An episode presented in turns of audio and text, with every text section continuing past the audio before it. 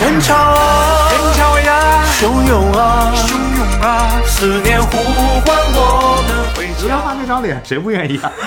我都愿意。咱们我意思觉得是我咱们愿先意啊不管刘德华那个脸啊，我那那不能不管的，那可是刘德华啊。新年来，好， 欢迎收听新的一集什么电台，我是孔老师。 啊，我是中队长。对对，今天我们两个跟大家做个节目啊，就是小宋老师呢还在这个女朋友的家里边久久不能忘怀，所 以说暂时抓不了他，抓不了他。我们之后看做什么节目吧。今天请钟队长来是个非常有意思的一个事情。今今天我们录的时候是这个大年的呃大年初五，初五啊、迎财神的时候，对吧？先祝大家这个这个今年啊，这个财旺、财运旺啊，财运旺。对，然后我们今天说到这个财运旺呢，就是要提到这个春节档，对吧？这个你好牵强 啊，你就直说吧，春节档怎么了？没有，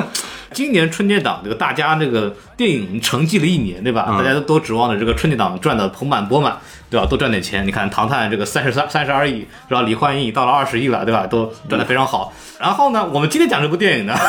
就完全不一样。那十一、嗯五一，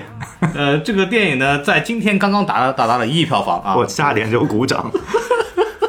一亿里面有我们两张票，我们讲的这个电影呢，是本届春节档的呃长期的倒数第一名啊，可能倒数第一名人潮汹涌。嗯，对我们为什么讲这部电影呢？是因为我我大年初一的时候，我这是我看的今年春节档第一部电影，然后当时跟中队长约着吃饭，我们两个就说那没事儿干，我们去看一部吧，因为当天晚上本来约唐要哎看《唐探》的嘛，中队长因为对《唐探》不感兴趣，然后对们就我一二都没看过，对我怎么对看三啊？对，所以我们就说那就约一下人潮汹涌吧，然后看了以后，我们觉得意外的还不错。真的，啊对对对，然后我们看完之后，就在跟那个什么《命运之下》郭老师那聊，说这个电影怎么样？但是郭老师说这这片儿真的行吗？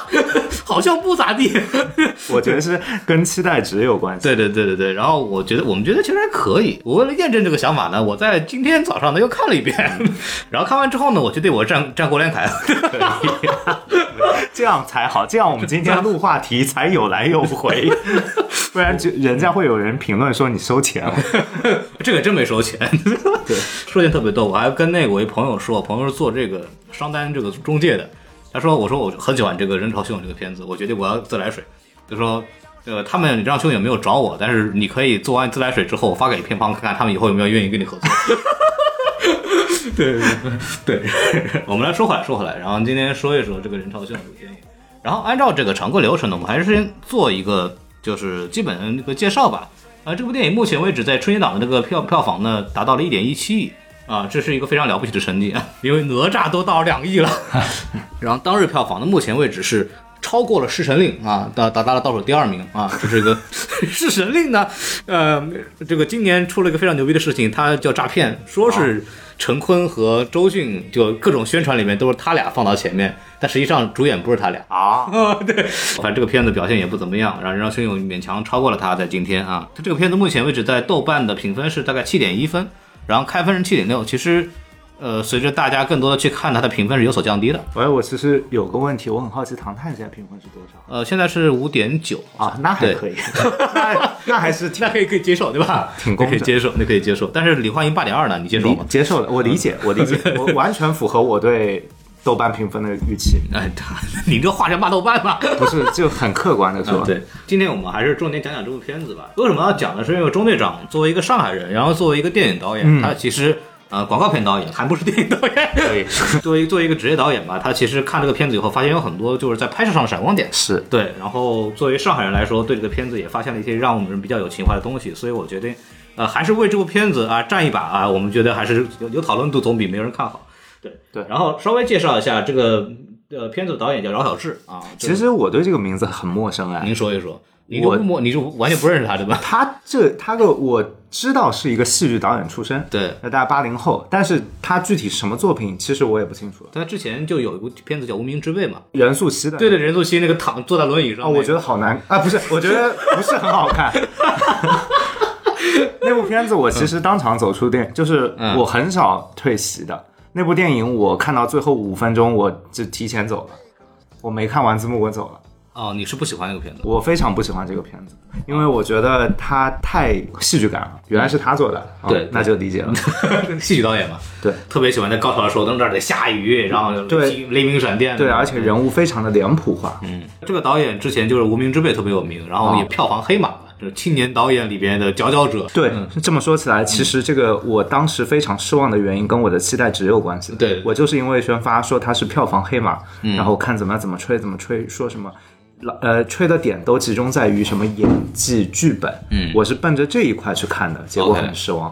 如果他像《侍神令》，他去吹演员什么的啊，我就不会抱着这种期待。嗯，对，反正这个片子怎么说呢？就我我当时我们还讲了这部电影，我们自己还觉得还可以，当时讲的时候我觉得。然后中队长，呃，既然不喜欢无名之辈，反而要吹这个人造 球影，我们看看他接下来怎么说这个事儿。干他这么远， 因为这个片子我们还是最后希望让中队长聊聊这个电影的比较好的地方，然后重点嗯聊一聊。我们先说说这个片子。呃，我觉得比较成问题的地方吧。哦中队长好呀你有没有？有，那您说，您给说一说。那多了。 这个片话筒子交给你首先最大的问题就是，如果你拿它跟原版去比，原著是就指的是日版，你如果拿中国的这个改改编作品去跟日版比的话，你会发现水平完全不在一个档次上。啊，对，但是说这句话的时候，就说明我是站在一个影视从业者的角度看的。那但是如果你要这样说的话，所有的这个商商业片都没法做了。你会发现很有意思的是，日本的这个演员的组合很有意思，香川照之加嗯这样这样人，对 对然后就是半泽直树的这对 CP 啊，啊、 然后他们演的时候，其实你会发现演的是处理的非常冷的。嗯，我们这边都是脸上都是笑也好，郭帆演的那么张扬感谢你为中国电影事业做的贡献。哦，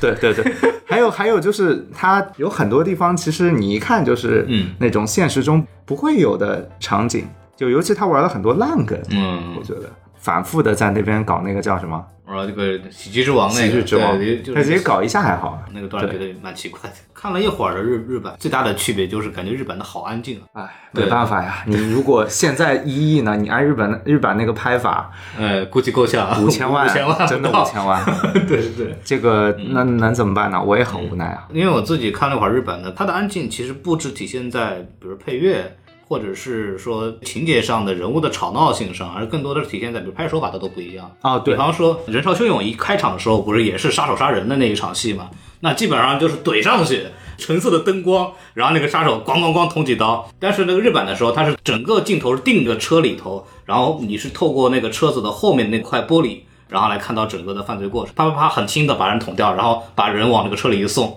哦，这么说的话，还有不一样。还有两处。其实这个还有一个韩版，中日对韩三版。其实你说的这块视听语言镜头分镜头上嗯面区别最大的在两个地方，一个是浴室踩肥皂滑倒的那场戏。如果去看的话，非常有意思。这三嗯三个版本，日本都是那种小的澡堂嘛，对，然后就是进去以后划了一下，然后钥匙一下子飞出来，然后嗯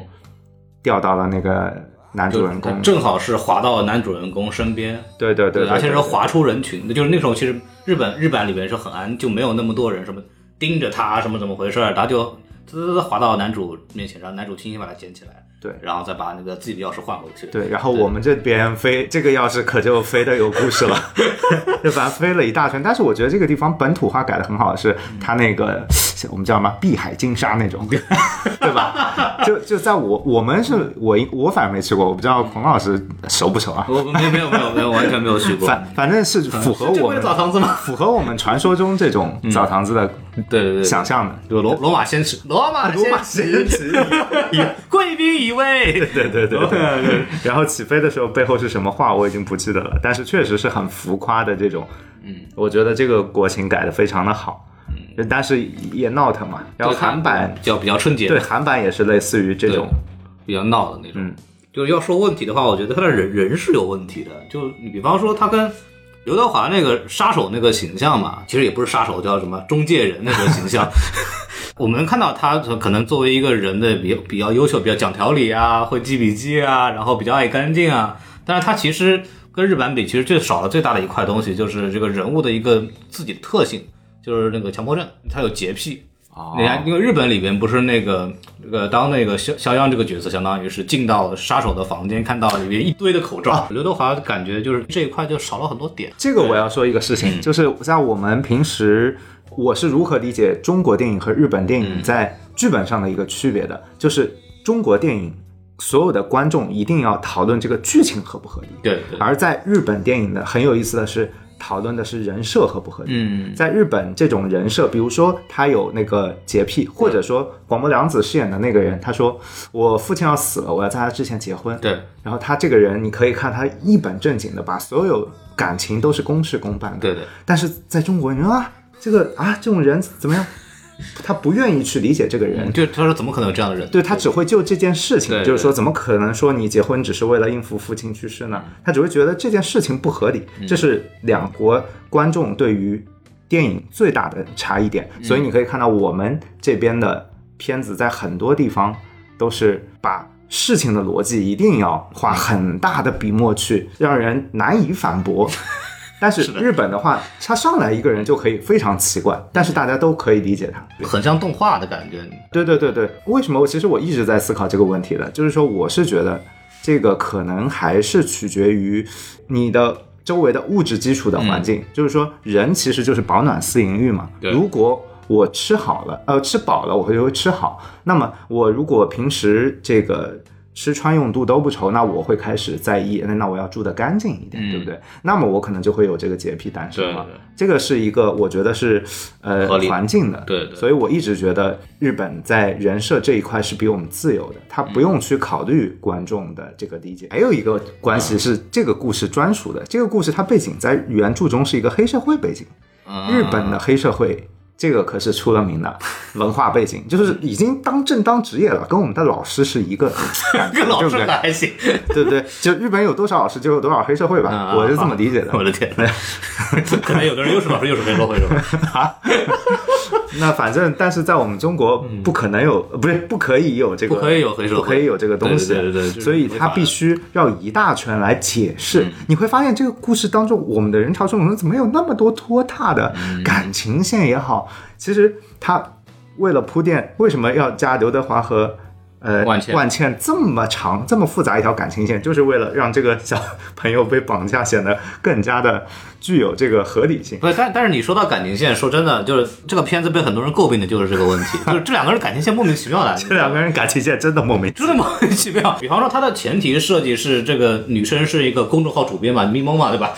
哦，他我还以为是他是一个电影电影什么剧本，他不是说什么那个，就是你们再写不写十万加，啊那、然后你就不行，所以他应该是一个虽然也没有明讲，但肯定是某公众号主编嘛，对吧？对对类似于这样，或者是内容运营总监这样的一个职务，看上去还比较事业成功那种。对然后然后说他接近的这个逻辑是可以理解的，因为他为了一开始是首先是碰巧嘛，对，然后开始说觉得利这用个人很奇怪，然后说我要写一个跟他有关的故事，因为我。正好要相亲，他其实也有点跟日本的那个借了一点点那个设定，就是我也要相亲。然后为了说我要写一个跟失意人群相亲的故事，所以我为了接近他，然后怎么怎么样。嗯，对对，这个逻辑大大概大概是可以理解的，但是。呃，之后的感情线就显得有点莫名其妙，而就且是其实我觉得最莫名其妙的点在哪 里？他家带了一个小孩儿，对 他改成了单亲妈妈。对，我一开始觉得，哎呦，这个看来要做大文章了。然后怎么多出一个小孩儿？最后一看完，妈，原来是个工具 人。这个小孩儿全程打酱油哦，而且这个小孩儿我还跟他拍了好多次。啊，你不是你跟他合作过？对对对，我之前还拍广告，一直跟他跟他合作的。那我我是觉得这个东西有个逻辑，有几个逻辑问题。就比方说，他前期并没有说这个叫什么万茜这个角色，他到底缺什么，就或者刘德华能够给他补什么。一般上爱情嘛，都是比如说我看中他一个什么东西，能弥补弥补我过去的历史的一个什么情感空缺也好，或者是弥补我一个需求也好，那两个人他有一个在一起的这么一个空间和冲动。但实际上，万茜这个角色因为这个剧本上对他的琢磨其实并不多，他过去的琢磨或者对他的内心世界的琢磨并不多，以至于他跟刘德华在一起的这个动机，他到底看中刘德华什么东西？除了他是刘德华之外啊，就是他可能他是刘德华之外，可能没有任何理由我都所都愿以意跟找他刘在一德起。华脸嘛。对他，他好像用了刘德华这个人设来补整个角色塑造的缺失。如果你他不是刘德华，如果按照 日，那我也不会进去看这部电影。如果如果不是刘德华，如果他长得就就跟那个什么香川照之一样，或者就跟那个韩版我啊那个对那个大叔长得也不怎么样，对吧？如果是那样的话，套进去的话，你很难理解万茜会是为什么跟他在一起。对，哇，你这么一说，我觉得我们上海女人好现实 啊！这不是现实问题吗？就是哎，这么一想，不过我是说真的，啊真的就是这样。啊，好， 你是说多了又女权警告了， 不是我我自己，我这不是件坏事嘛，嗯对吧？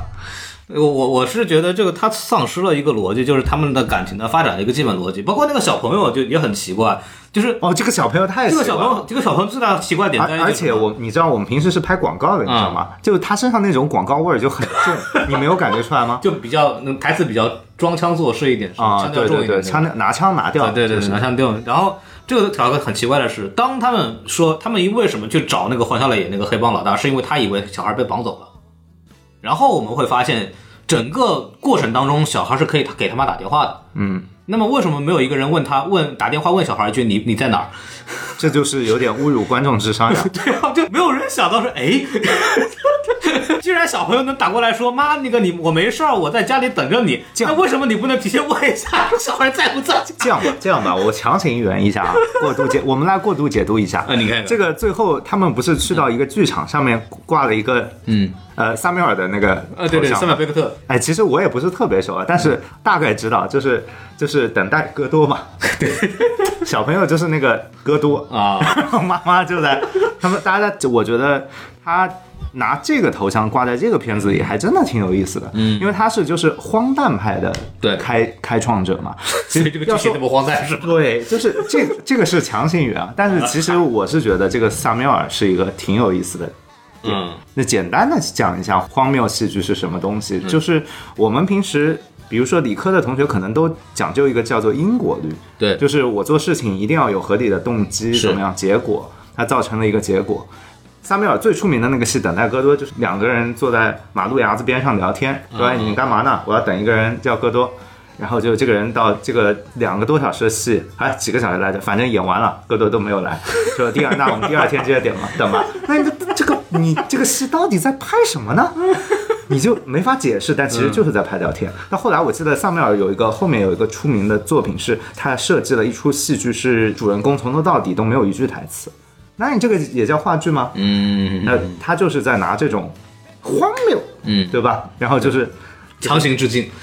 挑战观众的极嗯限。其实然后这这个个强行致敬，这个东西怎么？这个说起来特别复杂，但是简单的说就是，你不管干什么，嗯你你以为你在创造一些什么做的事情会成为以未来的结果，但其实你做什么都一样，嗯你就算待着不动，这个世界还是在照样转的，你只啊是身处在这个世界当你 中。这么一说，让我很难往下继续说下去。那我我我往下说什么？他的漏洞都是 都是致敬贝克特，但这都个是致其敬贝实克特。对这这个好烦啊，就就就感觉对，因为因为里面还有很多什么问题，比方说那个你还记得那那个群演的那个头儿。啊就是就后来冲进酒局的那个那个人从哪儿来的，然后为什么冲进去， 然后也没有任不何解交代释，不解不交代就哦荒诞荒就诞戏剧荒诞荒诞戏剧荒诞戏剧，就感就荒觉诞很像那个戏剧里边的那种机械降神一样的感觉，突然一个东西冲进来，然后也没有理由就这么走进去了。但是客观的说一句，如果只是说这个角色的这个操作的话，我还觉得挺好 的，因为这很多东西你其实你既然知道这个东西电影是有它的局限表达的局限性的话，你就设计这种配角啊，嗯他就。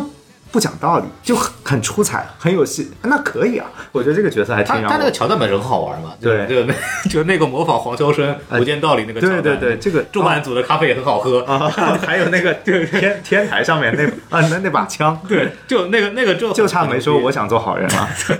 对他这个是那个小刘天佐那个演员那个进去那个效果是蛮好的，但是这个莫名其妙就是冲进来，你想想看，我一个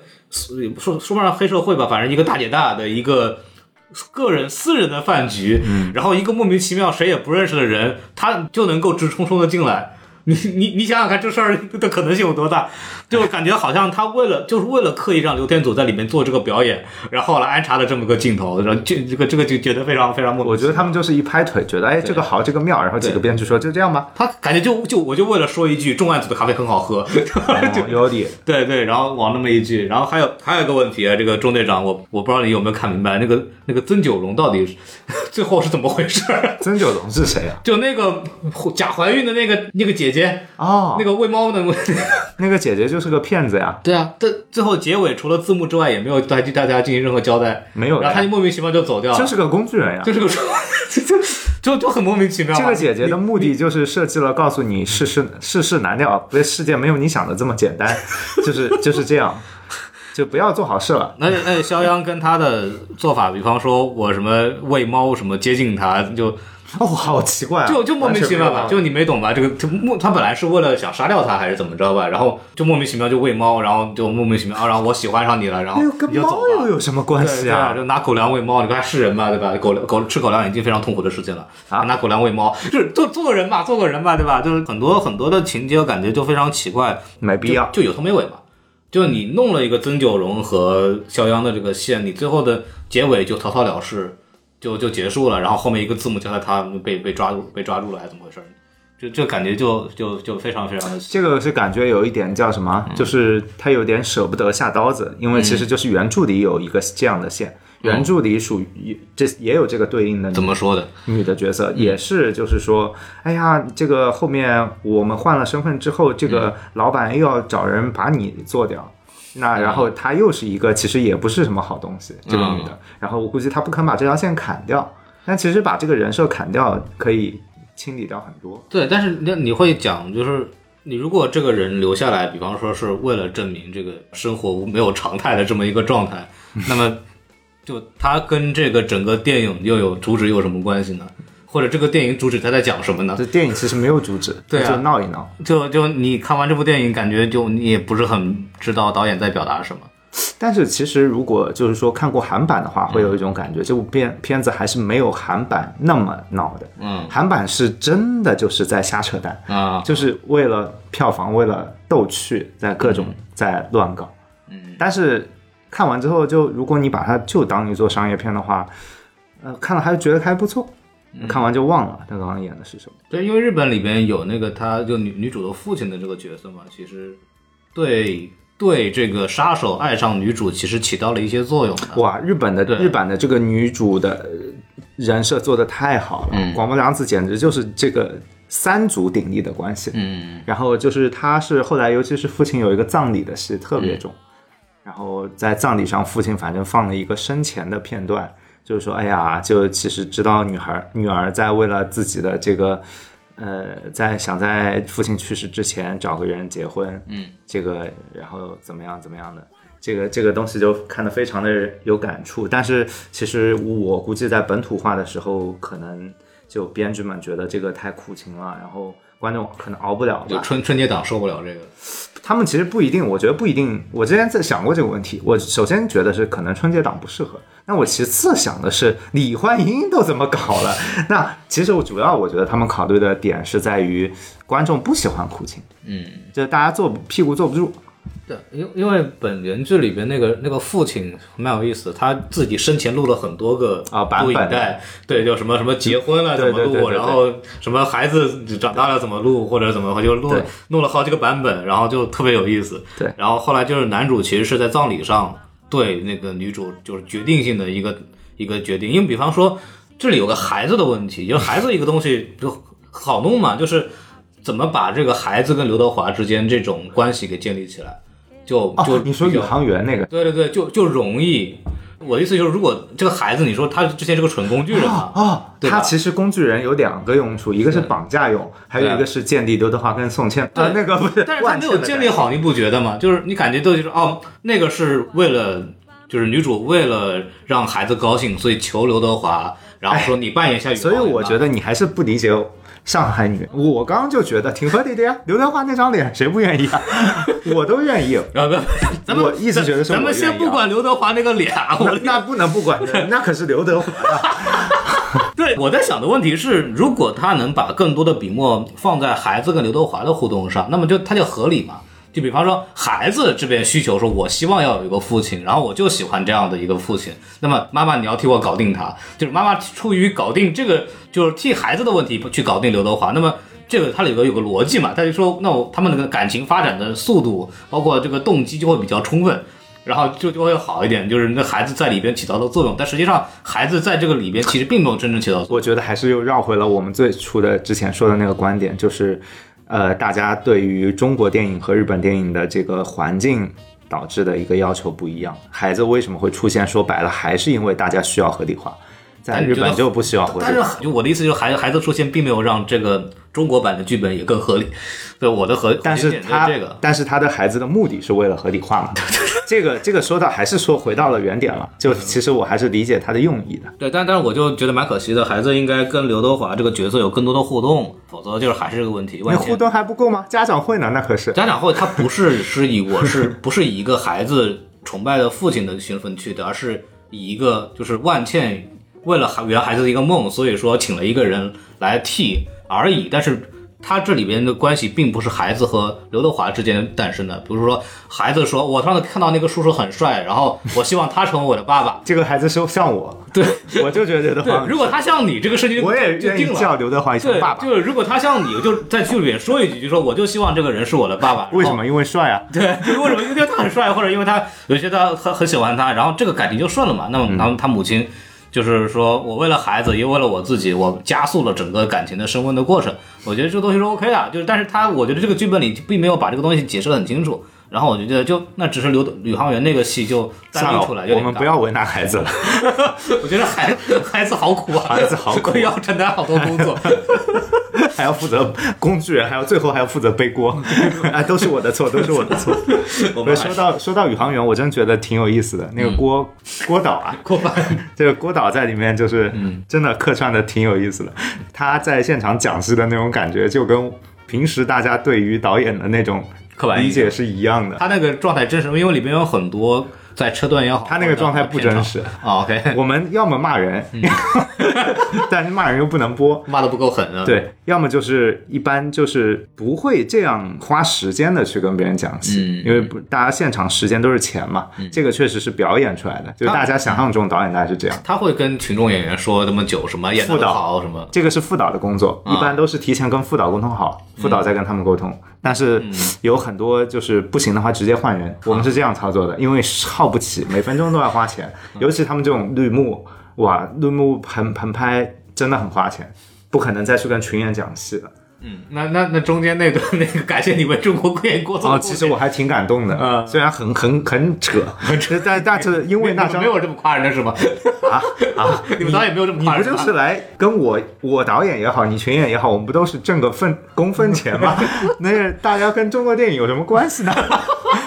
这说真的，说实在一点，没有这样的，没有这样的啊！大家谁都不要说自己是为中国电影在献身，就算做这个事情的人更不会说了。嗯那但是我只是因为那张脸是刘德华的，我啊看到我就是热泪盈眶。 我就觉得刘刘德华这部片子，刘德华其实我一直想说，他除了演员之外的身份就是监制嘛，对包括说最早。那个疯狂石头坏猴坏猴子计划，疯狂的石头对疯狂的疯狂的石头，就是从应该是从就是这个坏猴子里面出来的啊。呃，疯狂的石头是亚洲新兴岛计划。哦哦，哦是刘德华当时发起的，然后对就是正好是找到宁浩了，然后就起来了。然后宁浩也是因为这个超新星计划以后，就决定就自己弄了一个坏猴子。哦就坏猴子、哦对是这个是这个逻逻辑辑。对，哦这个正因为之前我采访那个申奥的时候，就就聊过这个啊话题。对他就是因为有感于刘德华的这个这个做法，太有感了，我都有感。就是 我，就是作为这个行业里的人，看到刘德华，真的不一个年轻的导会演把他当一个演员来看的。对对对呃，就推动中国电影的人真的是这样的，嗯所就以他我是他是感谢他为中国电影做的贡献。真的感谢， 真的感谢。我觉得这个郭帆那个拥抱是替全国人民拥、全国观众拥抱全的不。是，我觉得是去替中国电影人拥抱。嗯就这部片子，我说的狭隘一点，这部片子挺私人化的，它很行业剧。这个片嗯行子，业剧这个片子是之前的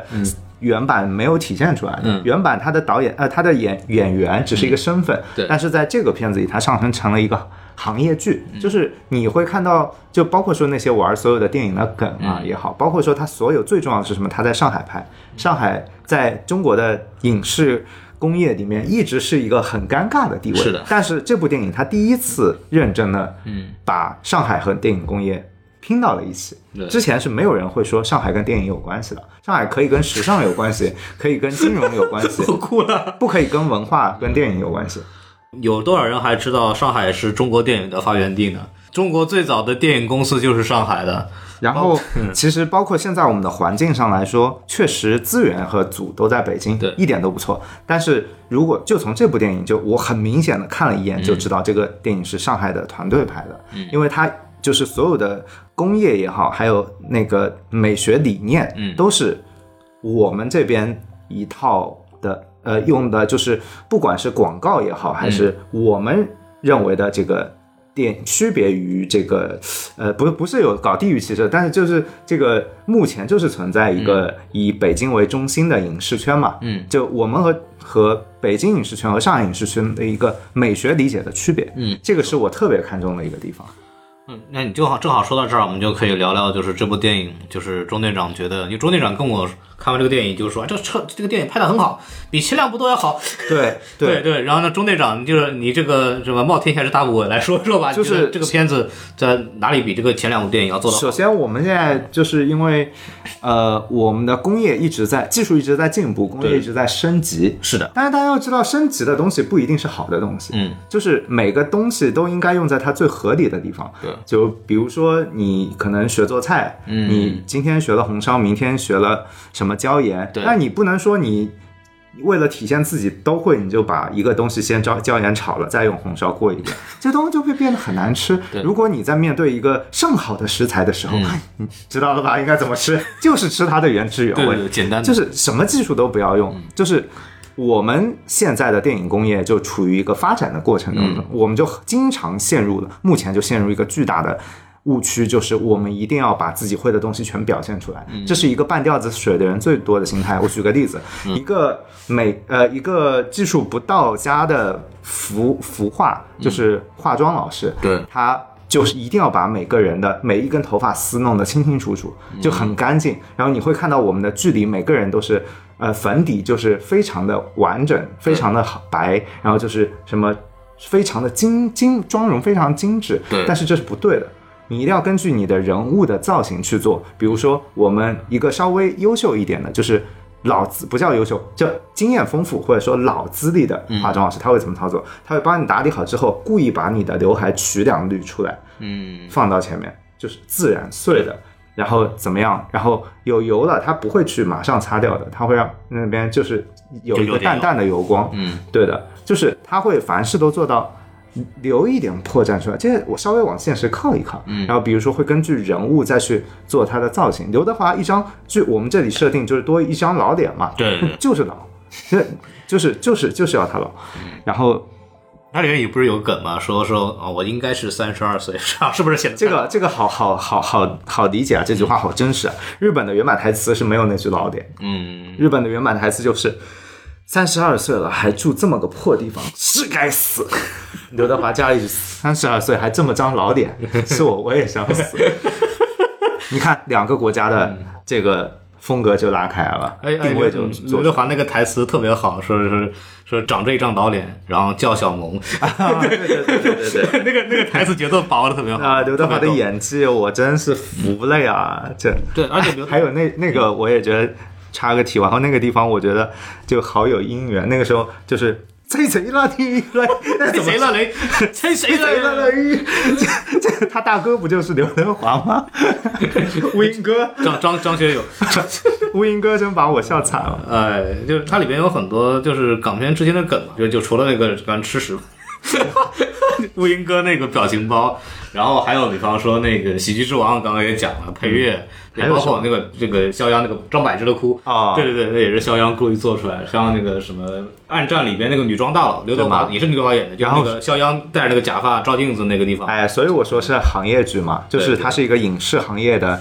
呃，影视人的狂欢。包括说上海还有一个担任的一个角色，就是上海是在最早的，呃，靠横横店和横横店稍微有点远，主要是靠车墩。嗯对车墩横大家可能呃，我们业内另外一个常去的实景的一个园区叫做盛强。嗯上海靠盛强和车墩这两个地方成为了时代。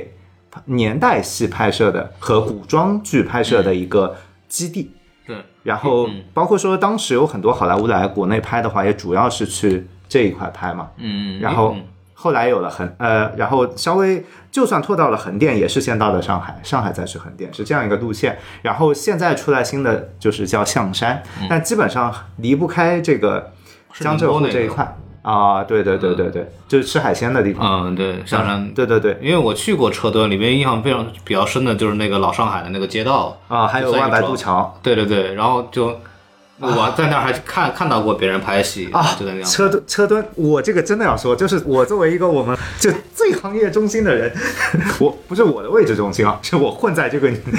这个圈儿里面，然后。车墩真的就是跟我们来说就像第二个家一样，就是他拍过的每一条路，这个片子把几乎所有车墩的现代景区全拍完了。嗯，他拍过的每一条马路，我闭着眼睛都能在里面那那几个地方走，我都知道是从外白渡桥接到那个哪里街，再再接到河对岸的旁边那个仓库，就 对我们来说真的是这样的。他故意的把这些绕了一遍，还有那个泰坦尼克号的那个大游轮，啊有有一个背景，他不是拍了跟万茜分手的一部对对对戏嘛？哇，我说这件这些景，然后我都都。这这些就是我们每天待的地方，拍的地方，然后就是看的人就就就会很有感触，嗯所以说它是一个行业剧。然后我来讲一个意识啊，嗯还有一个是什么？是上海这座城市，它拍的非常的好。嗯我从来没有见过有一个团队，我没有说是冉小志的功劳，因为我不知道这个是谁的功劳。冉小志应该不是上海人啊，不是，但是这个美术和摄影师很认真的做了上海的研究，嗯，他把上海做成了一个综合性的美学的城市，嗯它既有就是我们可以看到一个呃，有点类似于什么《赫尔》那个电影里面，就是它有一个天际线。什么叫嗯天际线？就是我们在拍城市的时候，我们上海的高楼很多，所以我们会把机位拉得很广，然后带到很高的楼。但是上海是一个很有意思的城市，就是上海人其实很多都是住平房的，老上海。啊，然后住石库门也好，住平房也好，就是其实这是人，但后面的那个高楼是呃工作的地方。嗯，这个上天际线和下面这条平房的线两条线，哇塞，这个平面一拍过去一对比，我就说这是上海，这是这个人对上海的判断很精准，就是共存的一个天堂地狱共存的一个地方。就像之前那个那个那个战争八百，八百啊，八百有一个镜头，就是四行仓库的一边是歌舞升平，咬到另一边是人间地狱。对，我觉得这种理解就是对上海最好的理解。嗯，就是我们一直说上海什么海纳百川、中西合璧，对，但是贫富也是在这个里面。对对然后还有一个点就是说它在审美上的，我们之前说萨米尔是一个地方，萨米尔那个地方其实还挺，我也还挺熟的，他嗯们拍的那个景区，确实上海就是这样，你在马路上会看到一些这样的东西。我前哦天很有西班牙毕加索那个，对，呃，格尔尼格卡尔尼，卡他走过了一，就是是刘德华还是谁，他走过一个，就是一个拆迁的墙，他背后对用有人用喷绘手绘画了一个格尔尼卡的立体主义的画，那这种东西是很常见的。我前天去，呃，我前天去嘉定盆里的时候，然后我路过了一个小区的公厕，那个厕所全都被刷成了蒙德里安，然啊后我一看，我靠，那厕所都这样造了吗？然后就是就是经常有这种这种情况出来。因为那个格尔尼卡，我我印象当中我是路过过的，哦所以我但是确实你刚刚说的，很少有人拍这个东西。对，很多一般拍上海都是什么《小时代》，你懂哦吗？小时就代全是那种咔什么那种什么什么静安寺，咔一下那个外滩，然后你可咔你可别说了，你这么一说，我突然想到了，就是你说《小时代》，《小时代》去的地方，基本上是我们拍广告每天一直要必去的那些地地方，什么外滩是多少号，对就这种东西，大家可能对上海的印象就已经固化在一个纸醉金迷的地方了，但是那不是真正的上海。对，然后，所以我觉得他这种想法是了不起的。另外，为什么我们就经路过那种画，我们嗯也没有电影去拍那幅画？其实我觉得就是说，大家无法接受，呃，艺术艺术这个东这东西，它是一种属于平平平民大众的理解吧。这个可能就是我还是觉得说，这个是一个非常了不起的理念，就是把它拍出来，就是说哦，我住的地方可以有这样东西了。平时如果我是一个取景的导演，我看到这幅画，我说哎，让他从这边走一下，然后可能监制就会拍拍我的肩说，哎，我们观众看不懂这种东西的，你不要帮我搞这些。真的很真实的，就是这样嗯的。这部电影敢这样做，我觉得很不容易了。然后包括说，就是我们在好像扯得有一点点对有点远远了。我们再回到回到就是说它具体的操作上的东嗯西，还是我前面说的那个理解，它为了做出。为了做好这个空间，我觉得三个三部电影中日韩三个版嗯本，在一个地方花的功夫是差距最大的，就是在那个肖央住的那个平房里面，嗯，呃，我们这个就是石库门里上一则很呃，就石库门房子里面很小对，的亭子间，我们叫嗯类似于啊这样的亭子间东西，嗯它很有意思。你就看到它那个亭子间的厕所，嗯你有注意过吗？没有，它是一个在一个台子上的两级台阶上做一个小墙，它嗯，啊把一个空间的利用率，我还在哪部电影里看到过这种操作，你知道吗？那个那个啥，那个那个寄生虫对寄生虫，对，哇靠！我说这个这个思路就是这样的，就是你为了把这个底台底台，我们有一个洗手间要做一个底台什么的对，呃，下水，我们有些人如果说他要省空间的话，他就会做一个高的。我靠！我说这种就是真的是穷人思路啊，他不是一个我说我的电影目的是为什么？为了美，我进去先把每个地方按照好看的来，他不是这样的。他首先进去说我要表现什么？我表现不是美，我是表现穷，穷穷穷怎么操作？我把每个空间利用率做好，然后包括说他考虑刘德华之后把他翻修的时候也对是这样操作的，他并没有体哪哪里有新的东西，嗯你看得到整个房间很整齐，但是它很旧，嗯，它就是整整个整个其实它的处处理的观念已经跟传统美术不一样了。我其实虽然没有看春节档其他的片子，但是我把所有的预告片全部拿了一遍，嗯只有这一部片子是有这个理念的，剩下所有的片子，不管是李焕英也好，嗯不管是呃小说刺杀小说家，还是以美，还是以我前面说的人物要头发丝非常的整齐分明，妆容要非常的完整，还是就你看，我看李最最最最让我无语的就是李，我看李焕英的预告。不是说这部电影不好，就是我觉得它画面上有一个理解上的巨大的差异，就是你看她妈妈那两个精致的辫子，啊就一点不像一个穷人的那种打扮，就不说它好好看是真的好看，但是我们不说人怎么样，我们说它的服化，它确实出了一个很大的问题。 但这个我有有一说一，嗯我、我的看法是因为李焕英她的设定是她所谓穿越嘛，嗯，然后这个穿越当然说了有点剧透了，就是这个穿穿越其实是他妈的一个他妈的什么？是他妈的你一个骂人，他们是他妈的一个 梦境，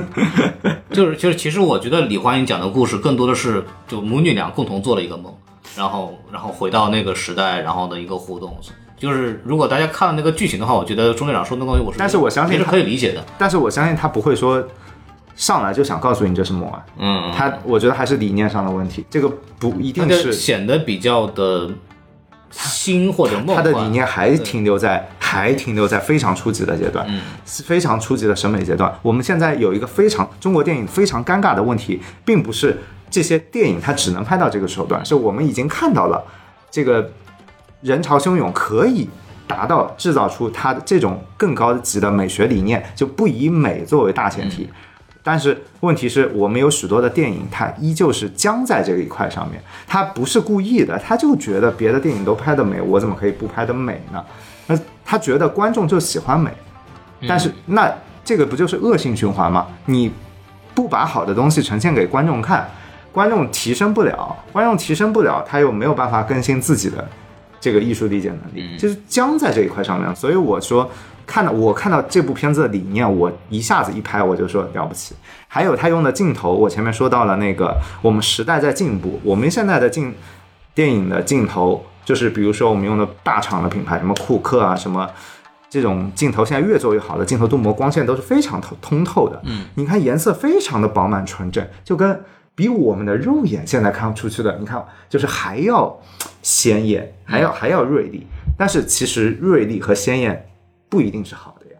就是我已经说了，它已经比我们的肉眼更加锐利了。这其实是一个挺恐怖的东西。然后这部电影它一我一看就知道，它用的是老式的镜头。老式的镜头，它其实在很多地方，其实在我们以前说是不好的，因为它有些光，它可能强光有一个，它有一个。就像我们如果这个房间只开一个小夜灯的话，这个小夜灯就会有一团白乎乎的糊掉，嗯，然后就是或者是看到颜色也有一些不饱满，因为它是有一个在这个光线颜呃光光线的颜色在这个遇到这个镜片的时候有一个折射反射，对，我也不知道是折射还是反射啊，反正就是会有一个损色色彩的损失偏失，但是就是这个其实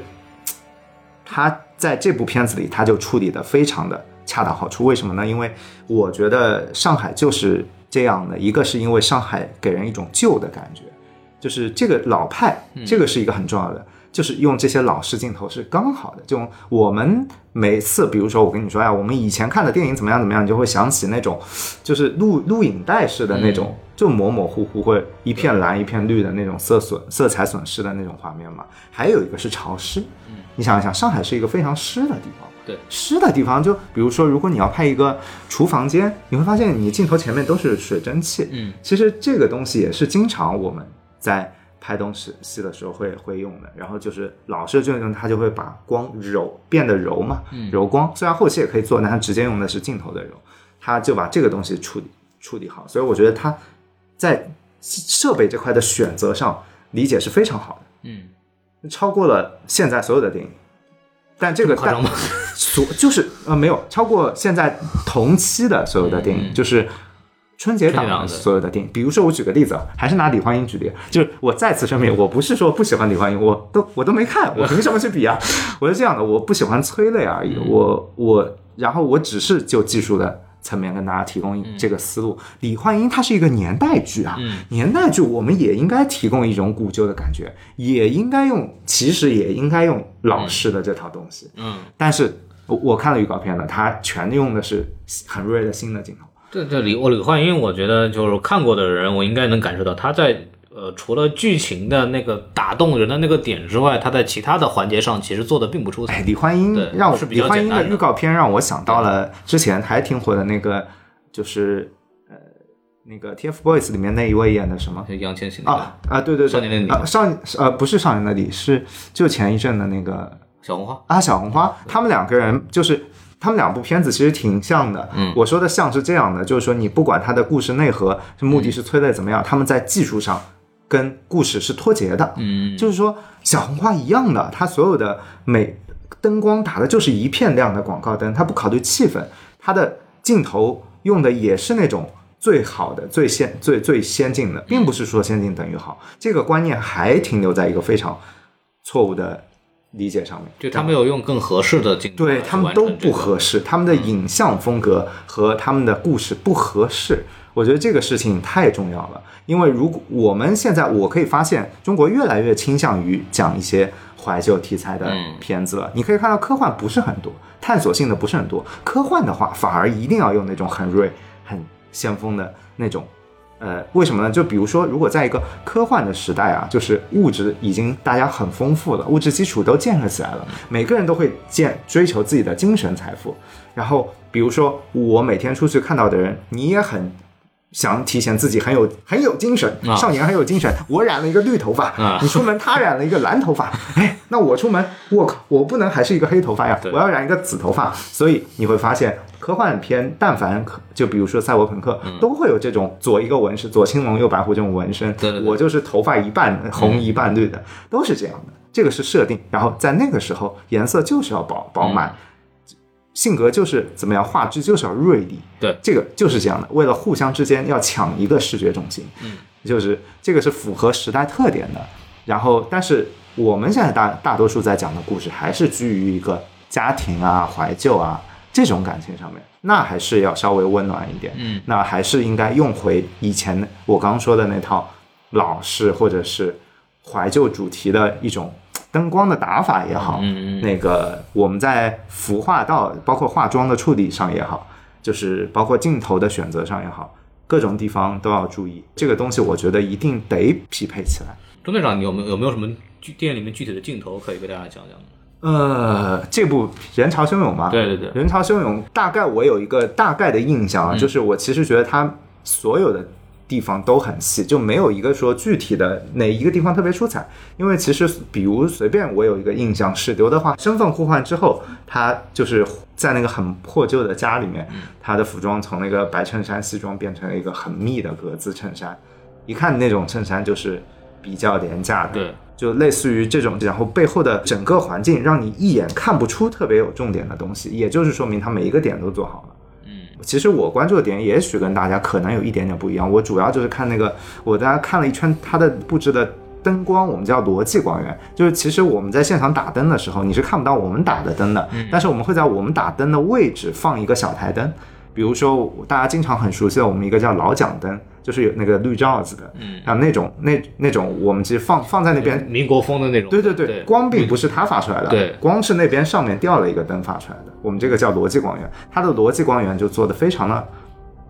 小，非常的漂亮，就是它一点都不想强调自己。喂，你看我这里打了个光， 然后它就是淡淡的放在那边，嗯就就是它照一个环境，给一个气氛，就这是个逻辑光源是指的是给大家看，说啊我给你这儿看的，就是说就是说这儿有个灯啊，它是合理的啊，它有光啊，它不是我们打 的啊。啊，呃，这个他是真的，他是他的目的是为了告诉你这不是我们打的，他是为了骗我，你这个就是有个灯啊，呃我们不是乱打的，我们是有备而来。对，是有备而来的。然后他的所有的逻辑光源都修得很好，但是其他很多电影就逻辑光源一点都不讲究，美术跟灯光没有配合。嗯这个因为逻辑光源这个灯是道具带的，是美术设置的，但是。怎么打灯是灯光师说的，这是两个组，在普通的电影里，这两个组各干各的，根本碰不到一起。但是在这个片子里，其实是有沟通的，一看就是有的，就是而且打的灯很少。其实就是电影跟广告有一个很或者啊，其实很尴尬哎，就是传统的广告也好，包括我前面说的那些不太好的，嗯，呃，现代的那种拍法，它打灯就是喜欢打很多光，然后修光，然后体现你灯光师就等于现场灯光师告，你看啊我打灯了哟，我很努力哦。嗯然后但是其实这部片子里他打灯的痕迹很轻，就是他在尽可能的就是减少自己灯光就是表现出来的一嗯个一个感觉吧，就是他在消除自己的痕迹，嗯这个是非常可贵的一个理念。所以我说这部好，这个但是怎么说呢？我觉得它的好并不不被观众这个观众看看不得出来，到我觉得对，这个才是我觉得麻烦的地方。嗯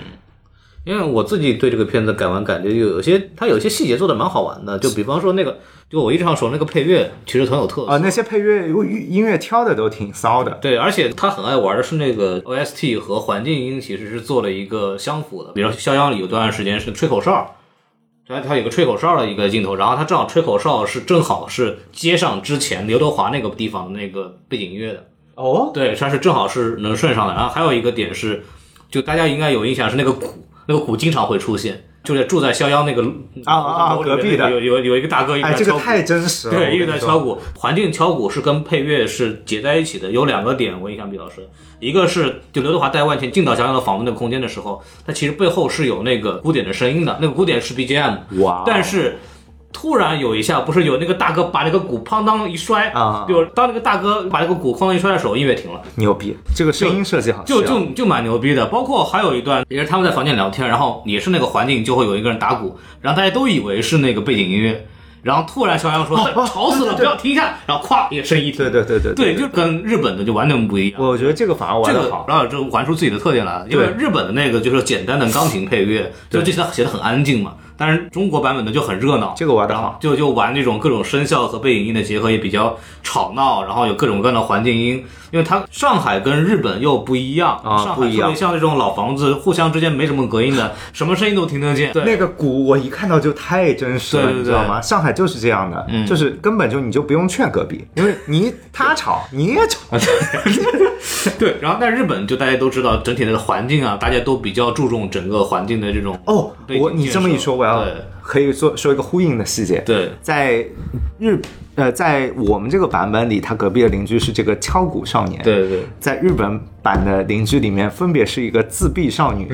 呃养猫和的那宅个男。一个养猫的对，反正就不社交恐惧，对这非真的是国情非常好。对，因为因为我记得那个日本的那个男男主，那个男主就是杀手敲美嘉的门，就问说：“你知道我是谁吗？”啊然后那个女主是抱了一只，那个那个女我已经那有个女点生抱了个不记得猫，一个抱了个猫，然后然后他以为他是房东过来要收他猫的，估计那个他那个公寓是公寓是养宠物嘛，啊然后他说能不能不要跟房东说，然后说他是我唯一的希望，我靠他活着， 就里面有这个这个哎这个，其实我觉得老他自闭了，这这两部这个故事啊，就我说他原著这个故事嗯啊，就就说挺好的，就是大家都不容 易，这个点说的真的挺好嗯的，就杀手也不容易， 那个更不要说你这个宅男也好，宅男对嗯呃邻居也好，大家都不容易。日本那个就是老老废物老宅男，啊然后，对对对，说到本土化，这里我要说一个很重的重点，嗯理也是理念上的问题，就是本土化最重要的一个东西是什么？是地方化，嗯，就是方言。对大家可能对方言到底有多大的杀伤力没有概念，嗯但是可能我举个例子，为什么我们没有这个理念呢？是因为我们国家电影目前都在说普通话提为主倡普通话嘛， 但是如果我们仔细去看海外的片嗯子，不管是比如说美国的片子有口音，英语有口音，日语、日本的片子、韩国的片子都是有口音的，就是韩国的各地方言也不一样，都是不一样。嗯，他会用方言去建立人设，并且快速的让观众掌握这个地区的人物特点。嗯，这部片子就做到了。人潮汹涌是岂止就是这个是是他原创的一个设嗯定，但是是一个非常先进的理念。它尽可能大的扩大了方言的运用范围。我们不是说提倡普通话吗？可以，嗯我可以不说方言，但是你看万千嘴上海一张口，对那个上海口音，嗯，就是不啦？。对，是不啦？对，不不要这样子对的，他那个一说出来，就是我一开始其实没有看万茜不是长得很有识别度，那是不是啊？我不知道，他一张嘴啊，我知道了，就是万茜。他这种给人口音给跟整个环境配合起来，他给人的一个定位，一个强势、呃经济独立的对上海女性形象，他就一下子竖起来了。还包括那个谁，娃娃子噻， 就是那个 黄小雷，对他人设一下子整嗯个锐利的这个人设，男子气，然后能吃辣，嗯就火气大，这种一个硬汉形象也立起来了。但你觉得黄小雷这个角色是不是有点奇怪呢？呃，他为了快速有效的达到目的，是强化矛盾，他不得不我这我样觉得老尬了，他这个角色，对，而而且且有点刻意的要营造那种什么，而且我跟你穿说，越大姐大的他感觉真就是为了这点醋包的真巧思。 他有一个点，你知道他那个，我看那个地方的时候，我整个人都笑出声了。嗯就是他说他没有血的味道 嘞，然后就哦，怪不得他是鸭血店老板娘。我看了半天，原来你就为了嗯这个梗，你给他设定了这一出。哎，但是不得不说，川话好听啊，对嗯四川话真好听。就是那一说出来，你都你那个翻译的那一段，我其实还觉得挺出彩 的。 翻译翻译，他拿四川话再翻译 了，翻译翻译四川拿话。川普翻译了一 这遍，大差不差都听得懂，啊确实。对对对啊但是我就就觉得，你说啊，包括说你说刘德华他也其实没有用配音什么的，对，我用就觉自己得自己声音，对，我觉得他就完全可以接受自己是一个呃偏香港那边的、呃口音，我觉得完全可以。中国就是这样，上海就是这样，你就是可以什么口音都串在一起的，你就每个人说出自己的就好了，就应该是这样的，不要每个人都拿腔拿调的说标准的普通话，现实里也不是这样的。刘德华就是他，刘德华在拍这个电影的时候，其实就是饶小志就是让让就是让他用自己的普通话，对不对？就对，应该是这然后然样。后特别逗，因为一个香港那边叫角色叫角色，角色你知道吗？但是他为了就是听上去不那么奇怪，其实他在台词里面就在跟那个肖央讨论那个演戏的时候，啊就他不是扇肖央好几个嘴巴子 吗，我那个好 疼。对对，那个那个地方就说到这个角色的问题，他因为一直改不过来这个把角角角色说成角色，然后肖央因因为这个挨了好多嘴巴子，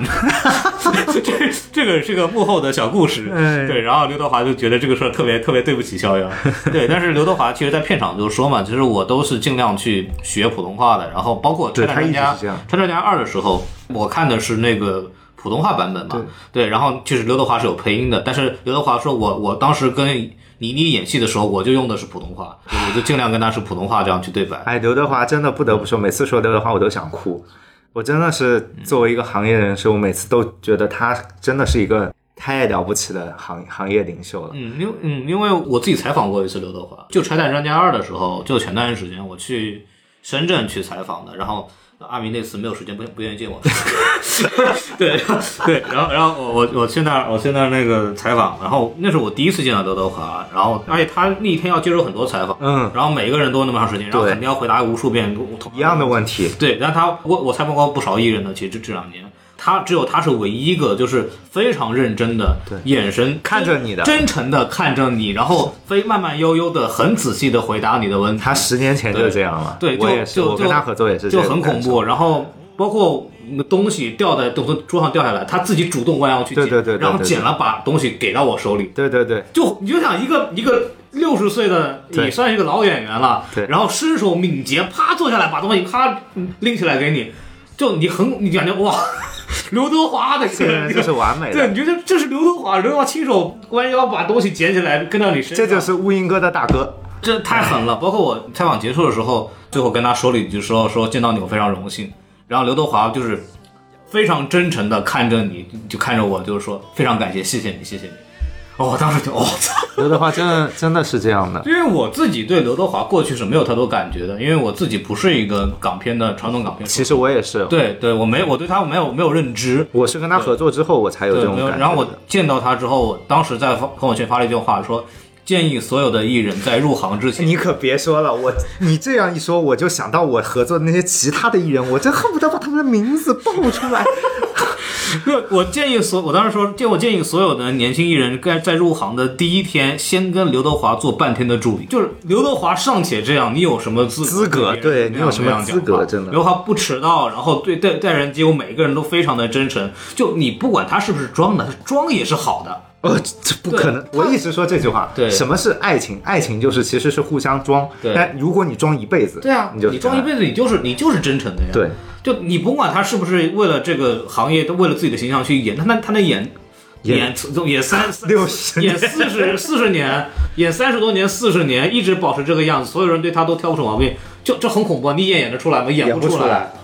演不出对来。，回到这个戏里边，刘德华不是演有很多什么扮无辜哭啊那种那个表情非常真诚，就演那个懵懂的失忆的人的时候，那个状态就跟刘德华在私下里接受采访的时候一模一样。对对对所以我当时就，对我当时就哇，这个对，所以我前面一直在强嗯调，我说因为他是刘德华呀，我我不可能抛下这张他脸。他把那个呃，就然后一哭，然后马上所有人就被他能感染到，就对啊因为他是刘德华。所以我才说，在那个拥抱的时候，谢谢你为中国电影做出了贡献，我一下子我真的热泪盈眶 就。真，他真的是替所有你的不是刘德华，所有的影迷爆的，你我不觉是刘德华，你演不了这部电影，对啊你设计不了这个台词。反正我就觉得，还说回来，就方言很重要， 得强强弩回来是不是方 言这个东西。说普通话，我的普通话方言的不知道方言的力量，我一直觉得说它其实这个其实是一个很巨大的话题，嗯我一直在思考这个话题。我拍片一直主张方言，但是这个东西它就是我们国家太大了，如果你不用方言的话，你割裂的太厉害了。嗯就是方言，大家不要小看这个东西的力量，就是它会让你迅速的，因为这是一个人最根根里面的心里面的一个最真诚的东西啊。然后对普通话是什么？普通话大多数人是要学的，对嗯他是在跟你讲一个他后天的东西，但方言是一个先天的东西。我一直有这样一个观点啊：中国电影拍不好，跟中国足球踢不好一样，啊，是因为没有用方言。什么什么玩意儿？真的跟足球有什么关系？真的，我一直觉得方言是打破人心房的一个很重要的东西。我从来没有一次觉得自己用普通话写出来的片子、写出来的本子好过，一次都没有。我所有拍的角色几乎都是方言，哦几乎都是一半以上都是方言。那方言我都觉得很满意。真突然来句我操的，哦，对对对，我一直觉得就是说中国国足国足踢不好，一定是因为方言的问题。 你没有用方言骂街是吗？不是，就是就每个人都用自己的语言，他自己也信任自己，呃，就是自己说出来自己底气也硬。嗯就是我跟队友交流交流，我底气也硬，然后我跟跟跟你说话，我们都真诚。你跟我说方言，我也觉得你很真诚。嗯听不听得懂不重要，待时间长了就听懂了。因为就像我们组里，我们平时拍片，外面都是河南灯光师，嗯我怎么听得懂河南话呢？但是我现在就听懂了呀。嗯，那个别神，反正光打的不中，啊，哎不中不中。 可不中嘞。然后，然后，对啊，你比如说他们在说，我就举举一个很简单，我们每天都在处理的情况，和灯光师之间沟通全是用河南话的。嗯他们说这个行不行，中不中？然后我能告诉他哦，OK 了。然后这个时候，我靠，我就是导演听得懂灯光师的说的话，然后不需要再再怎么样，他们就会觉得把你当自己人啊。嗯完，你跟他们怎么样，他们真就把你当自己人，真的就是这样得。劲儿嘞啊所以我打的可得劲儿。所以我觉得这个方言能出现在一部电影嗯里是非常了不起的。哎，我我我作为上海人，其实你听到的时候，我操拿出来的时候，你觉得哇， 可以，这这就，而且万茜的万茜的上海，因为我我其实并不知道他是不是上海人。对，然后但是我听完以后说这个一定是上海人，因为它里面很多小词儿特别特别抓重点的是，当一个人一边在用普通话一边带方言的时候，哎你知道这个是最准的，对对对对对那个是最能看出来是不是本地人的。 我有个朋友，他是个演员，然后有一次他要去演一个上海女生，啊，然后我发现我教了半天，要他在哪些词后面加八、嗯那拉，对对对是不啦？对对嗯好的呀，啊，你说这种不就是吗？发现教不了的，对对这个东西，方言这个东西，你一定要自信，你才能说这种带词缀的东其西。实上海话这个东西就有点像我们一直说北京那个京腔，京腔就根本学不了京腔那个是带儿化音的啊但是学不了哪儿应该带儿化音这个事儿的话，就是其实我们我对我来说，我真的就不就懂就哪里很就很应该难。就比方说，我听相声听得多了以后，大概有一个感觉是这样，但实际上你真的跟北京人说的时候，他还说，哎，不对，这个地方不能加儿化音，对这个地方才应该加，然后就会有很多这你样的。知道吗？就是我因为工作的原因，我很早就在去北京拍东西了对对。我们我其实我不知道别人是不是这样，就是每一个南方人到北京。都会一开始都会想对，想想给自己带上儿化音，就说哎，你 你饭吃了吗？ 哎，感觉不对。哎哎，您饭儿吃了吗？ 哎，感觉也不对。然后后来就是你在那个环境里面，你也搞你也搞笑，别人也看不起你，嗯对你也对你也适应不了自己。然后后来就去的时间长了以后，我就觉得不学别人，嗯，就做自己。我方言，我普通话就是不标准，就是平舌音、前后鼻音不分。对对对那我就是这样的。然后我就开始做自己，我就觉得相处的很舒服。嗯你也不要求别人怎么，别人也不要来要求你怎么样。每个人做自己，你对别人也坦诚，别人也觉得你真诚。我觉得就应该方言就是这样的，我觉得，我觉得就是这样的。就嗯所以说，我们今天可能在说一个跟电影完全无关的东西，但是这个东西它又跟电影太有关系了。没错。我们为什么会觉得有的电影的味道比较正，其实是用了很多细节在里头。哎，对，我们之前不是有一部片子是是让子弹飞吗？还嗯是川话版吧？哦对，川川话版配的很好，但我记得还有一部片子是《火锅火锅英英雄雄》，对吧？火锅英雄火锅英雄》，我记得我甚至觉得川话版比普通话版还要好。嗯嗯，我记得它本来好像讲就是重庆的那个东西。嗯啊、对，所以我其实真觉得方言，方言这个东西还是值得他他开还是发有一下他的。生命力的，而且当一个人，因为你如就因为我自己也很奇怪，因为中队长上海人，就是嗯我虽然也是上海人，但是我其实是没有上海口音的。我也有这个问题，对， 其实因为我我从小家里从来不是上海话，导致我其实不太会说。我所以从小住学校，我也是很少说上海话，所以我没有那种就是很本真的一种东西出来，因为我从小说的就是普通话。然后我会觉得，比方说有一个人一着急，突然蹦出来自己的家乡话，他会有这种，就是哦，我操，那那那，就突然会有这种东西。但是我反而对说这种东西很鲜活，这种东西很鲜活反。而说，我们因为从小一直说普通话，我们才意识到了普对通话跟上海话的区别。然后小时候其实反复我说过这个问题，小时候上海是抓你那个说普通话的，就是一定、哦一定要说普通话。我觉得现在也是，就是这个是让我觉得无法理解的一件事情。学校是没有问题的，但是千万不要把这个概念带到家里去。就是每个地方都是这样的，呃，不管是上海粤语，尤其是粤语，我其实一直就是说，我对上海话在这个中国家的地位其实没有特别的那个想法，因为我我没有胆大妄为想怎么怎么样。但是粤语它作为一门语言，我仅从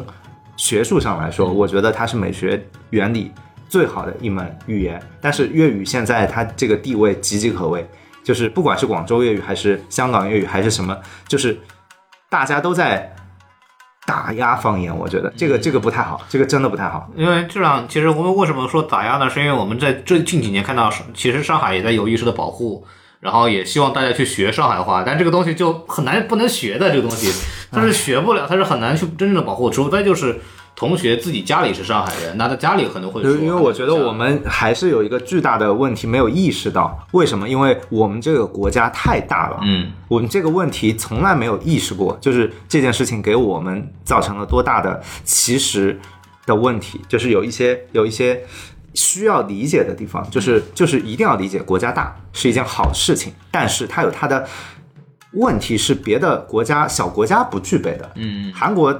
弹丸弹丸之地也不叫弹丸之地，反正 他们就算有口音，他们口音也就让你听出是哪儿的差别。但我们这儿已经到了没有办法听不懂，对。对没有办法对话的程度了。那么普通话成为我们一种交流的工具，但是如果要再往深走了，文艺创作也好，怎么样也好，一个人不要想掌握整个九百六十万平方公里的人的心，我觉得一个人只要掌握自己周围个方圆几几百里的人的想法，他足够真诚，那么全世界都会懂他的。这个还是我觉得做做电影的一个语言上的一个学问吧。而且你对方言没有，就是比如说我我自己你自己没有特别掌握你家乡的一门方言，你感觉你的归属感会变弱，你有种哦，而且你在对创作中，我觉得也有这个问题，就是你在创作角色的时候也会有这个问题。如果你不掌握一门方言的话，你每个角色你都没有办法去让他们站在他们立场上想。就是你也没有那些角色的归属感，就我们看很多电影，就就觉得这些人不分地域的，就是都在讲普通话，他们就好像这些角色有点立不住，对对，但今天我们，我为什么说人潮汹汹好？他尊重每一个地域，他觉得四川人就该讲四川话，上海人就该带上海口音，香港人就应该带港腔。比如说，这个这个，我觉得他就是尊重人，就是每个人物一张嘴他就立住了，就他靠什么是台词什么都不靠，就靠口音。我觉得这种是我们该学习的理念，就是说，所以为什么就一看这个电影，还主要就靠这两个理念吧，一个是美学上的，前面说设计理念，一个是台词理念，这个东西很重要。嗯，我特别想聊一聊这个电影，本身它拍的方法其实挺有意思的，就是它跟日版有个很大的区别，哦就是啊太大了就是就我们我刚刚说过一个，就中国版的吵闹，就是除了音效上，我刚刚讲的它的背景音，因为因为上海跟和日本其实有本质的区别，上海啊就是这样然后，就是吵闹的，然后就是闹的，然后大环境，中国的电影包括放到春节档整，就应该有它也应该应该也是闹的，但是它其实用它的吵闹，其实还不光是从音效上，我们感就是那种比较比较直观的吵闹，还有很多，比如说拍摄上，其实也也比较那个什么，啊就是首首先就是刚刚绕回到之前说第一个杀人镜头是。国产版的那个就是很直给的，我就怼上去，然后拍他头，然后嘎嘎那个捅就完事对了。我捅就完事儿了。然后日本那个是要隔一个那个前有一个前后景的这样一个东西，我们叫偷窥视角，这个词儿用的好。这个这是术语，啊就这样，不是这这是 术语。然后整个你可以看《人生兄弟》里边，其实用了大量的怼脸镜头，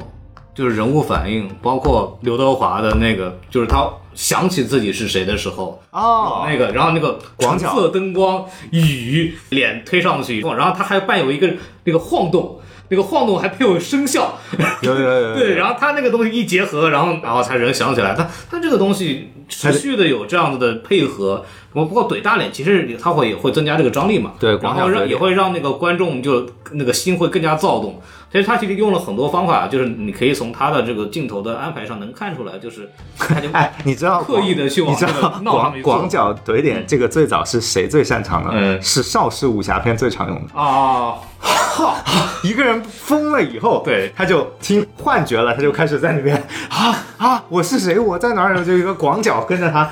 就邵氏武侠片就一直是这样演。对，这种就把那个人脸放大，然后他的表情啊，什么东西都大家就更容易看见，然后整个的这个紧张感，就从观感上来讲，也会比比那个好像日本的很多东西就是中景、远景，然后就把人日本基本都是全景，就是拍摄方法的区别，其实直接决定了这个电影给人的这种感觉。我们为为什么我们看完以后觉得国产的真的就闹得慌，就很多人会觉得，所以其实从拍摄上也是导演刻意选择的一种一种方式。对这跟就可以看出来这个不同的文化的电影环境里边做出来的片子，它就是有区别。虽然是同一个剧本，因为大家看完以后，其实大致的电影的这个主要情节点跟日版是一模一样。啊，对，包括很多主线部分台词，其实也是重合的相重合的。对对，就是就包括那个什么，怎么拐到那个洗浴中心，我印象很重要，也是前面有个地方在拍戏，都是前面一个地方在拍戏，然后他那个车看到前面有洗浴中心，啪就开进去了。对，都都有这么一个桥段，其实很多地方一样，但是拍摄方式、配乐的选择、演员表演方式和选角，其实都决定了这个、对，这哦个很有意思啊不一。样。因为其实，在翻拍的电影里面有这么一个不成文的潜规则，嗯，中国翻拍日本的电影的话，不能套拍分镜头；中国翻拍韩国的电影的话，一定要套拍分镜头。哦，为什么这么说？不知道，这是一 个不知道的还行。但是现象就是这样的，嗯就最近的一些电影，不管是重返二十岁，就比如说翻拍韩国之前那个。就是那个也是一个返老还童对对的对片子，对吧？那个还杨紫挺好莎演的，是不是对挺好的？那那个个拍的蛮好的。对，那个是就套拍了，很多地方是套拍镜头的，就是说分镜头是发过来是什么样的，你就给我按这样拍，哦，是这样的。这个是韩国方面有要求吗？有要求，但是它允许你在百分之多少的范围内改，包括说有许多的引进片就是二次创作。之前我记得好像是谁演了一个，哎，反正就是韩国片子，就是韩国的片子引进的话，它都会有一个这种保证质量的人员会跟过来的。哦，但是中国买日本片子的话，首先日本。中日国情差太远了，嗯他们的市场环境需求完全不一样。然后在分镜头上面的话，基本上非常不符合国情，日本的分镜头，嗯对，然后基本上没有这条限制。就所以就很多人会比较就所谓就是比较传统影评人一点，像郭老师这种是吧？就特别特别比较偏爱这种日本的日式的种。但是你对嗯这样，但是也是少数啊。你每天看这种，你倒是看看，如果是拍成这样，谁会进电影院买你的 账？你又对吧？你又不能忽悠着全中国都按这个套路拍电影，嗯，韩国那个要求你跟分镜头这个事儿，我还真的不知道这个因为他们的分镜头确实在某种程度上做得更好。好。对， 他很害怕，为什么？我们这边很多电影是不给分镜头的，真的就是现场几个机位多机位一架拍。这种人，这不是这种在传统电影工业来看都是害怕的瑟瑟发抖的，就是不知道最后成片会出来是什么。嗯，他就不行，他就一定要前期有个东西保保一手，这个是电影工业的区别。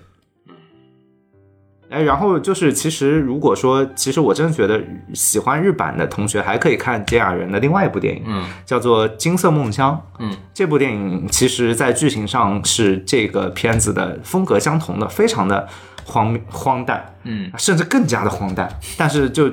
拍得更好，就是故整个故事是更疯狂的一个故嗯事。这个确实推荐一下，但国这部片子不可能在国内翻拍，它政治性太强了。哎，就说到这不能说的东西了，都快。对对 对，是，那我们今天说是差不多了吧？嗯，对，我觉得今天我们基本上零零散散把这个电影的很多乱七八糟爱不爱上的点我们都说了， 对，然后今天就说到这儿吧。我们本质还是希望，对吧？虽然我们这个电影上的时候，估计那个电影已经基本没有排片了，但是如果大家 大家好 好残酷啊！但是大家如果有兴趣的话，我觉得可以看一下。我就是实际上这个感觉，我虽然我们这个电节目里并没有给它打分儿，但是我觉得电影大概三三三颗星左右还是不有比李的焕英差，我觉得嗯肯定的。呃，我我观感其实不太一样，我会觉得中中段的那个感情戏啊，很多地方太啊穿插的很冗长，然后包对括对那个对最结尾那个那个 MV 是怎么回事，我也没啊，我都不记得结尾结了。结尾那个打群架那个你还记得吗？我真不冲记得冲回去打群架，啊，再冲回去，然后万茜再冲回去，那个你还不知道为什么吗？那不是他你再看看后面的字幕，他冲回去你你你无所谓，但是你你就是放 MV 就很奇怪，你知道吗？那他不 再配首歌啊，就老尬了，就是 就就有点受不太了。包括我刚刚在剧情，刚刚在节目前面去提到的一些他的人物的动机和逻辑问题，就是没事，嗯但是但是是但是我还是那句话，不比应该不比李焕英差。嗯就是两部电影各有各的好，我会觉得。我会觉得李李焕英，综合因为我李焕英我看过嘛，钟点你没有看过，你就不要多说话。 但是我我就是我只从技术上讲，对我，我看李焕英，其实她的问题是她她很流畅的，然后她的整个的叙事什么东西都没有什么大毛病，然后她的笑点也不是很尴尬那种，她就不她没有那种强行的熬的那种很多很多笑点，就是这这是属于中国传统喜剧的喜剧电影的一个大忌，但她基基本上没有犯太犯这个毛病，所以然后再再加上呃演员的表现，其实都是非常合格的。就即使那个镜头上其实很不讲究，那镜头真的很不讲究，但是演员的表演其实拯救了整个整个故事。最后就不剧透了，那一下这个情节点的转折，我觉得这个片子子，应该大家应该都要去看一下。让让很多人一下就崩出来了，就知道我进电影院看李焕英会哭，嗯所以我不看。嗯因为为什么？我觉得电影，我是做电影的人，嗯我觉得煽情不是我的目的，我要把这个片子本身做好，嗯做好它应该是电影好，它不是观众说我好。嗯，我我是觉得说这是一个呃电影创作这者是创作者和观众之间自我要求的最大的区别，所以嗯我不会去看李焕英这种电影，因为我看了之后我就会想创作一部观众觉得好的电影，嗯但那不是好的电影。那李焕英这个片子一看就不是一个说是为了拍电影，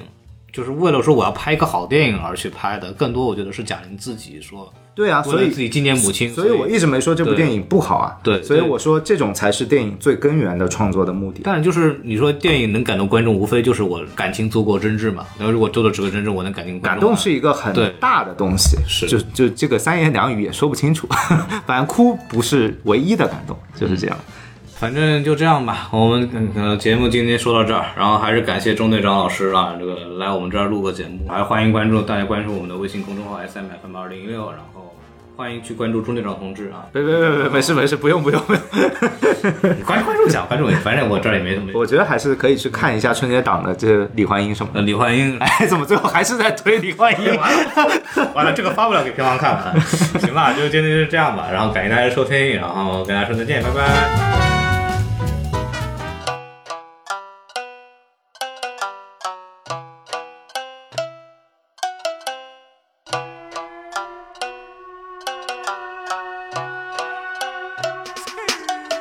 哎，親啊，肯出到咧咪發，洗出佢個頭髮，十六歲我就跟阿哥放炸，親啊，不是滴滴答答，一直不會停啊，西裝領的阿飛裝備吊卡，親啊，小妹來呀哭啥，伊拉拼得來我上浪干了咖喱疙瘩，我不提到卡巴，吃的還是阿達，一講親的壓力，機票飛到阿德蘭大。啊，媒体黑嘞嘞，中国媒体黑嘞嘞。我还到了三十岁，也可能会不到站。啊，媒体黑嘞嘞，中国媒体黑嘞嘞。我包出了老零三，来木匠的压牡丹。爱称呐，我是木匠 master，把白用来做眼，冲他一万三摊，一家赢了三番，一番三四十万，伙计要冒出来，把白剁到阳台。我操那，里巴底唱 reggaeton，聊聊 Lady Gaga，也是龙虎上来，忘干我的八十八，第二天撒有那 ra，侬以为新拉哈，快点进乌鸦嘎，趁着赤老母子全部帮我包包开，我看到男女朋友工作来也中位，我想要在钞票街路到应该要哪能干，亲妈妈街道里的阿姨伊来居委会，跑到了大不了我脱脱了裤子，看到了介许多比基尼店，比第一个帅，噶些一只汤，一点个牛逼，吃得来翻天，翻天个牛逼，侬相不相信？胡说个勿搭界，再听个相亲，party 个 animal，吃醉个侬活动么？侬去侬顶侬还要搭侬夜里做个梦，梦里老朦胧，一直一条龙冲进一个洞，腔头有眼凶，想要弄死侬，不操心个辰光是下半天三点钟。快点是开的，快点快点是开的，快点趁的是开的，红星出江三爱，呀，快点是开的，快点快点是开的。快点快点 say hi，来帮我做 massage。每天黑累累，总归每天黑累累。我还到了三十岁，有可能会不到站。啊，每天黑累累，总归每天黑累累。我包出了老名山，来木匠的压牡丹。啊，每天黑累累，总归每天黑累累，黑累累。我只想讲一句啊，趁啊趁啊，哼着哆来咪发，三七开个头发，十六岁我就跟阿哥放炸，趁啊，不是滴滴答答，一直不会停啊，西装领头阿反装备吊卡，趁啊，小妹来呀干啥，伊拉拼得来我上浪干了咖喱疙瘩，我不提到卡巴，吃头还是阿达，一讲趁的压力，机票飞到阿德兰大。媒体哈累累，总归媒体哈累累，总归媒体哈累累，媒体媒体哈累累，总归媒体哈累累，媒体媒体哈累累，